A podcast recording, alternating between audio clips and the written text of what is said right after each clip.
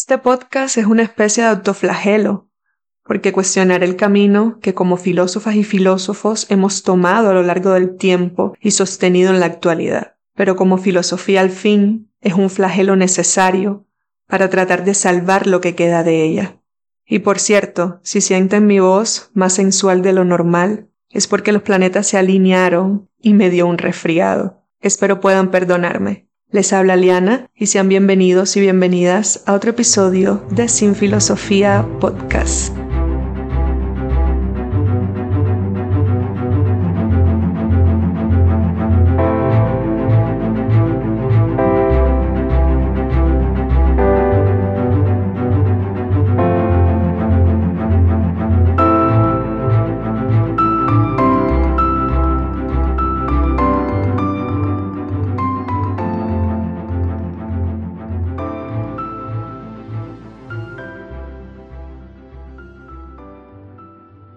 Sin Filosofía Podcast es un proyecto personal que surge de la necesidad que como docente de filosofía he podido percibir de hacer el conocimiento filosófico más accesible a un público general. De esta forma, el objetivo principal de este podcast yo pienso que es la reflexión filosófica orientada a diversos temas de interés, como tengo en la descripción de, de, este proyecto, de este podcast sin filosofía, entretejida por historias y el arte de filosofar sin filosofía. Este episodio se titula Filosofía Marginal, que es extensión de una presentación que hice en el segundo Festival Internacional de Filosofía convocado por la Universidad de Caldas y trataré de manera breve de poner en discusión cómo se puede utilizar la filosofía para analizar tópicos que pueden interesarle a grupos heterogéneos e intentar extender eso que llamamos quehacer filosófico más allá de las estructuras academicistas. Y si lo pensamos bien, en su desarrollo, la filosofía ha sido un saber practicado y generado principalmente por clases sociales altas, desde su paulatina conformación en la Grecia antigua, a partir de la división del trabajo, solo un grupo reducido de individuos, aristócratas y hombres en su mayoría, pudieron dedicarse al filosofar. De esta manera, la filosofía se ha configurado a partir de un sistema esotérico que excluye a la diversidad de grupos, individuos, comunidades que existen, sobre todo pienso, aquellos y aquellas más desfavorecidas y con menor acceso a la educación. Y en la actualidad se sigue evidenciando esta frontera disyuntiva entre la producción filosófica academicista basada en un componente sumamente abstracto y el mundo fáctico real. La concepción de que la filosofía es solo para los filósofos e intelectuales minimiza considerablemente la posibilidad de que los grupos más vulnerables de la sociedad se puedan servir de ella en sus procesos de cuestionamiento y transformación. Es imperante la necesidad de generar pensamiento crítico que desde mi perspectiva pues es una de las características fundamentales que tiene la filosofía y que ese pensamiento crítico se genere en la mayoría de los individuos ante una realidad cada vez más hostil, más aparente y llena de incertidumbres. Y digo filósofos y no filósofas porque el escenario filosófico contemporáneo lastimosamente sigue estando dominado por hombres, varones en su mayoría.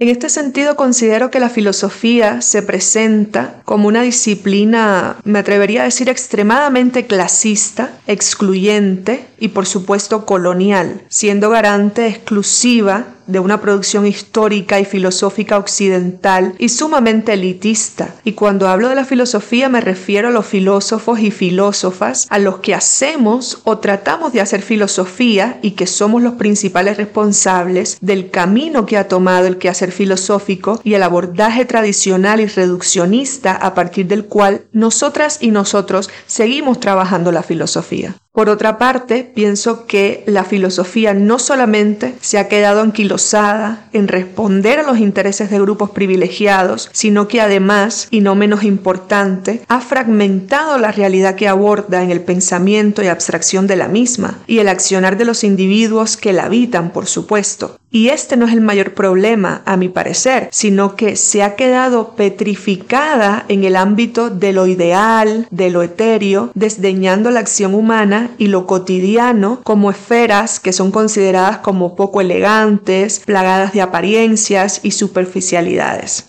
Y me parece muy interesante que una filósofa como Hannah Arendt haya identificado esta ruptura entre el pensamiento y la acción y la haya situado precisamente en el pensamiento platónico, como huida de la condena ejercida sobre Sócrates, esta idea de que la polis mató al filósofo, pienso que también va acompañada de la siguiente frase, la filosofía mató a la acción humana y por ende a su capacidad práctica y a su capacidad transformadora. En la actualidad nos preguntamos ¿Por qué la filosofía se encuentra invisibilizada? ¿Por qué se encuentra prácticamente ausente de los escenarios de análisis principales sobre las problemáticas que como especie, individuos, sociedades enfrentamos? Y en la mayoría de los casos, incluyéndome, Culpamos al capitalismo, al neoliberalismo cruel y al consumismo superfluo que genera la deshumanización del mundo, lo cual no deja de ser cierto. No obstante, se nos ha olvidado el sentido crítico filosófico y uno de los elementos más esenciales de la filosofía, y es que ella se cuestiona incluso a sí misma. Entonces, ¿dónde está nuestra responsabilidad al respecto?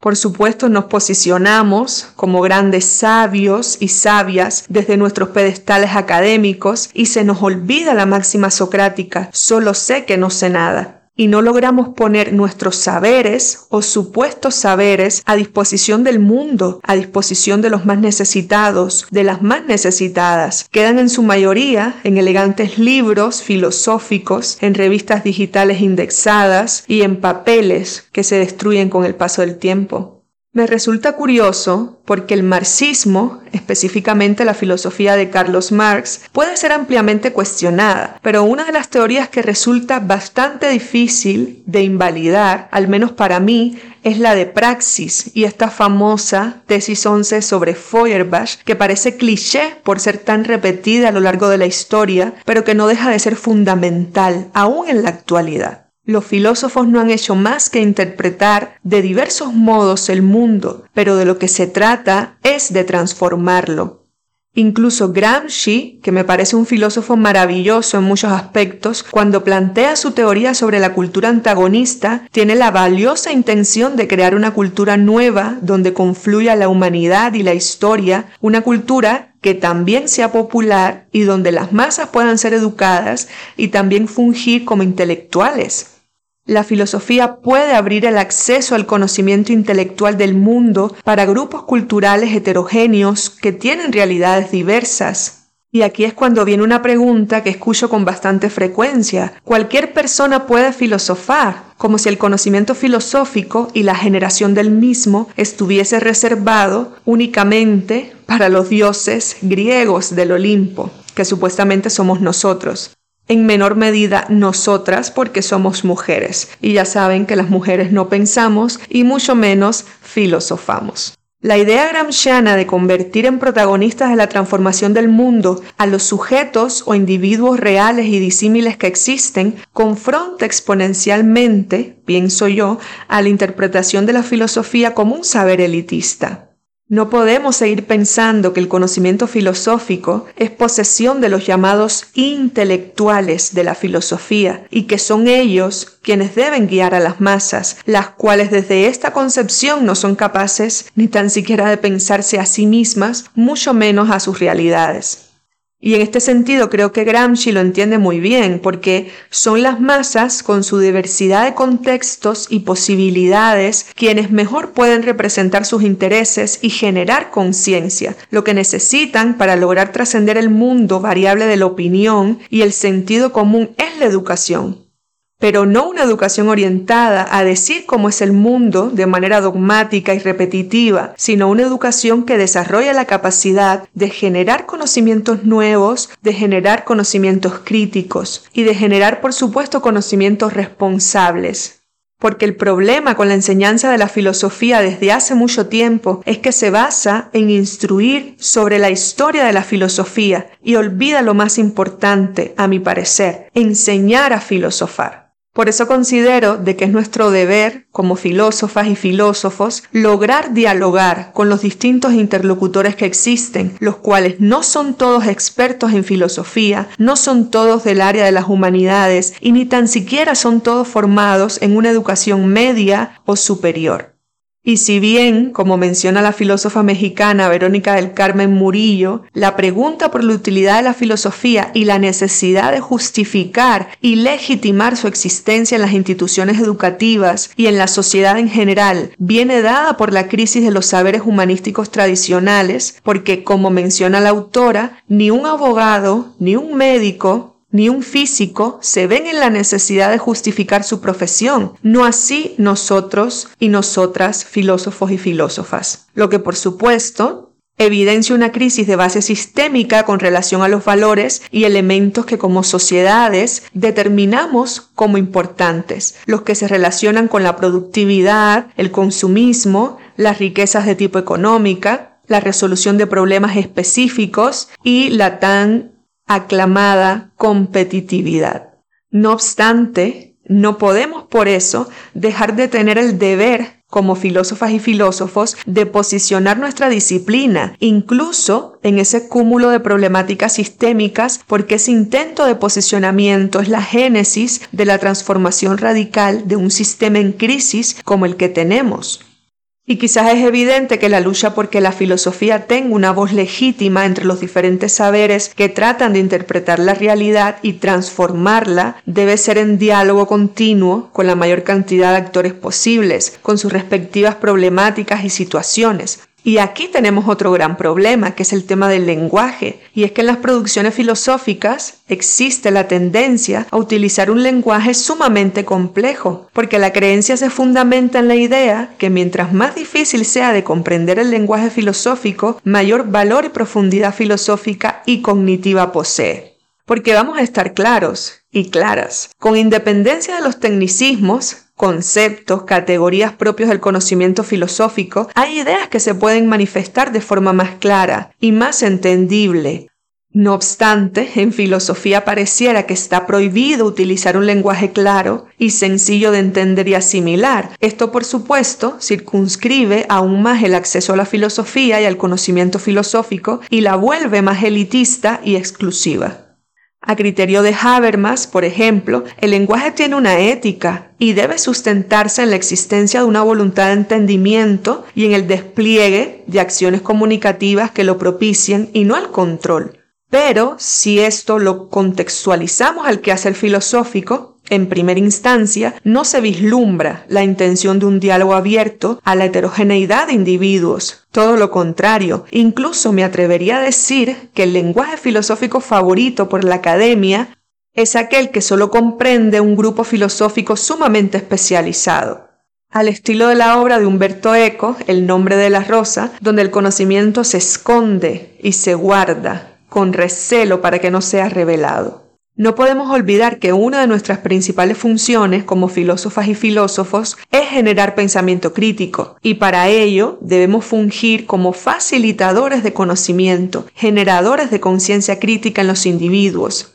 la cual solo se manifiesta desde la más conocida interpretación socrática por el autorreconocimiento y autoconciencia de nosotros mismos, de nosotras mismas este proceso mayéutico que necesita de la filósofa y el filósofo o sencillamente de aquel individuo que genera un conocimiento filosófico, que se dedica al quehacer filosófico y lo que hace es ayudar a parir las ideas, pero en el cual no son ellas y ellos quienes paren, solo ayudamos a parir. Y es bien interesante porque eh, en la actualidad y con el desarrollo de las redes sociales, sobre todo del, pues de la realidad virtual, del mundo digital, vemos cómo hay un intento porque la filosofía como conocimiento, como modo de vida, como praxis tenga un posicionamiento en los espacios digitales y eso lo vemos sobre todo, eh, como mencionaba, en las redes sociales y nos encontramos disímiles cuentas que tratan de generar filosofía a partir de estructuras que parecieran ser diferentes. Y aquí quizás va un poco mi crítica y por favor no me odien por esto, pero considero de que al final el basamento estructural de la forma en la que se sigue enseñando la filosofía, de la forma en la que se sigue promocionando la filosofía, publicitando la filosofía, sigue siendo un poco la misma, la misma estructura occidentalizada, la misma estructura colonial, la misma estructura en base a un recuento de filósofos, varones en su mayoría, o a un recuento de pensadores dentro de la historia de la filosofía, y pues se sigue olvidando esta crítica que trato de hacer. Entonces, eh, pienso de que quizás debemos reflexionar un poco más en torno a esto, qué estamos haciendo y qué estamos haciendo de manera diferente, qué estamos haciendo de manera diferente porque ya la historia de la generación de conocimiento filosófico, de la producción filosófica, nos ha demostrado que hemos llegado como civilización, como época, como era, a un punto donde pareciera de que no hay un retorno. Entonces la filosofía en este sentido también debe reorientar la forma en la que llega a la mayoría de individuos, si es que está llegando. ¿Y qué pasa? ¿Cuál es la razón por la cual no está llegando? Entonces, ¿cómo se está comunicando la filosofía? ¿Qué está haciendo la filosofía? No solamente desde un punto de vista teórico, sino también desde un punto de vista práctico. Entonces pienso que eso debe estar presente. También me parece muy importante que desde las redes sociales, desde las nuevas plataformas de las que disponemos, que aceleran la comunicación, que aceleran la información y que pues podemos transmitir a un nivel de, de celeridad pues muchísimo mayor, es muy valioso que se intente divulgar la filosofía, se intente divulgar el conocimiento filosófico, se intente divulgar la praxis filosófica. Y pienso que de una u otra forma está teniendo un impacto, está teniendo un impacto en el consumo que las personas están haciendo de filosofía, solo que ese consumo debe ser un consumo responsable, debe ser un consumo crítico, debe ser un consumo dirigido, un consumo filosófico dirigido a lo que verdaderamente necesitamos en un contexto de crisis como el que vivimos, en un contexto de inestabilidad como la que vivimos, no solamente desde un punto de vista social o político o económico, sino también desde un punto de vista individual, ese autodescubrimiento o esa reorientación incluso de nosotros mismos, quiénes somos, hacia dónde vamos, qué es lo que queremos. Y en ese sentido debe estar dirigida la filosofía, no para seguir generando divisiones, no para seguir generando sectas donde nos adscribimos al pensamiento de determinados filósofos o filósofas, sino a partir de cómo podemos lograr establecer redes de pensamiento, establecer nexos críticos que nos permitan repensarnos a nosotras y nosotros y repensar a nuestras realidades cada vez más críticas, cada vez más convulsas, cada vez más desiguales y cada vez más inestables. Por esta y otras razones, pienso que necesitamos pensar en y desde una filosofía marginal, que incluya ideas marginadas por los grupos de poder, individuos marginados por la sociedad y por la academia, mujeres marginadas por un sistema patriarcal de dominación, etnias marginadas por sus colores y cosmovisiones, entre muchísimos otros, y sobre todo, hoy más que nunca, pienso que necesitamos de filósofas y filósofos marginados, que confronten, que difieran con ideas disidentes y con la responsabilidad y conciencia social que implica ser hoy un marginal. Me pueden seguir en mi cuenta de Instagram sin filosofía-podcast y como siempre les digo, gracias, gracias por escuchar una vez más.